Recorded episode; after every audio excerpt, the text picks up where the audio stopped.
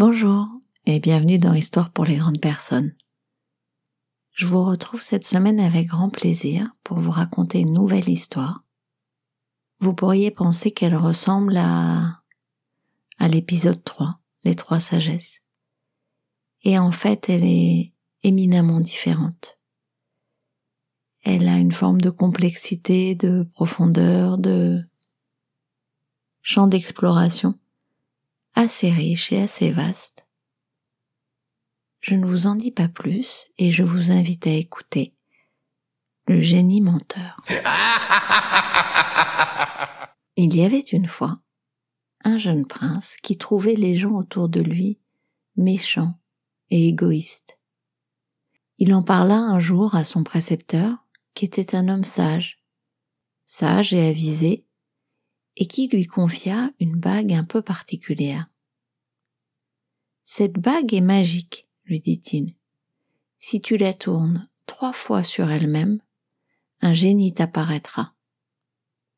Toi seul le verras. Chaque fois que tu seras insatisfait des gens, appelle-le. Il te conseillera. Mais fais attention. Ce génie ne dit la vérité que si on ne le croit pas. Il cherchera sans cesse à te tromper. Un jour, le prince entra dans une violente colère contre un dignitaire de la cour qui avait agi contre ses intérêts. Face à cette colère, il fit tourner trois fois la bague. Aussitôt, le génie apparut. Donne-moi ton avis sur les agissements de cet homme, dit le prince. S'il a fait quelque chose contre toi, il est indigne de te servir. Tu dois l'écarter ou le soumettre. À ce moment, le prince se souvint des paroles étranges de son précepteur. Je doute que tu me dises la vérité, dit le prince. Tu as raison, répondit le génie. Je cherchais à te tromper. Tu peux bien sûr asservir cet homme, mais tu peux aussi profiter de ce désaccord pour apprendre à négocier, à traiter avec lui et trouver des solutions qui vous satisfassent tous deux. Parcourant un jour la ville avec quelques compagnons, quelque temps plus tard, le prince vit une immense foule entourer un prédicateur populaire. Il écouta un instant le prêche de cet homme et fut profondément choqué par ses paroles qui contrastait violemment avec ses propres convictions. Il appela alors le génie. Que dois-je faire? Fais-le taire ou rends-le inoffensif, répondit le génie. Cet homme défend des idées subversives, il est dangereux pour toi, mais également pour tes sujets. Cela me paraît juste, pensa le prince mais il mit néanmoins en doute ce que le génie lui avait dit. Tu as raison, dit le génie, je mentais. Tu peux neutraliser cet homme, mais tu peux aussi examiner ses croyances, remettre en cause tes propres certitudes et t'enrichir de vos différences. Pour l'anniversaire du prince, le roi fit donner un grand bal où furent conviés rois, reines, princes mais également princesse. Le prince s'éprit d'une belle princesse qu'il ne quitta plus des yeux et qu'il invita maintes fois à danser, sans pourtant jamais oser lui déclarer sa flamme. Un autre prince invita à son tour la princesse. Notre prince sentit monter en lui une jalousie profonde. Il appela alors son génie. Que dois-je faire selon toi? C'est une crapule, répondit le génie. Il veut te la prendre, provoque-le en duel et tue-le. Se rappelant que son génie le trompait toujours, le prince ne le crut pas. Oui, c'est vrai, tu as raison, dit le génie. À nouveau, je cherchais à te tromper. Ce n'est pas cet homme-là que tu ne supportes pas. Ce sont les démons de tes propres peurs qui se sont éveillés quand tu as vu ce prince danser avec la princesse. Tu as peur d'être délaissé, abandonné, rejeté. Tu as peur de ne pas être à la hauteur. Ce qui se réveille en toi, dans ces moments pénibles, te révèle quelque chose sur toi-même.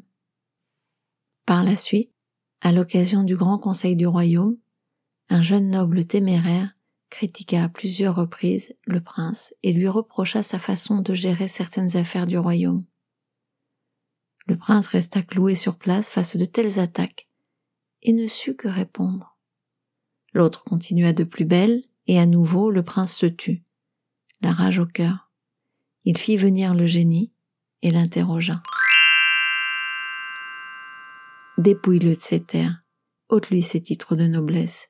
Cet homme cherche à te rabaisser devant tes conseillers royaux.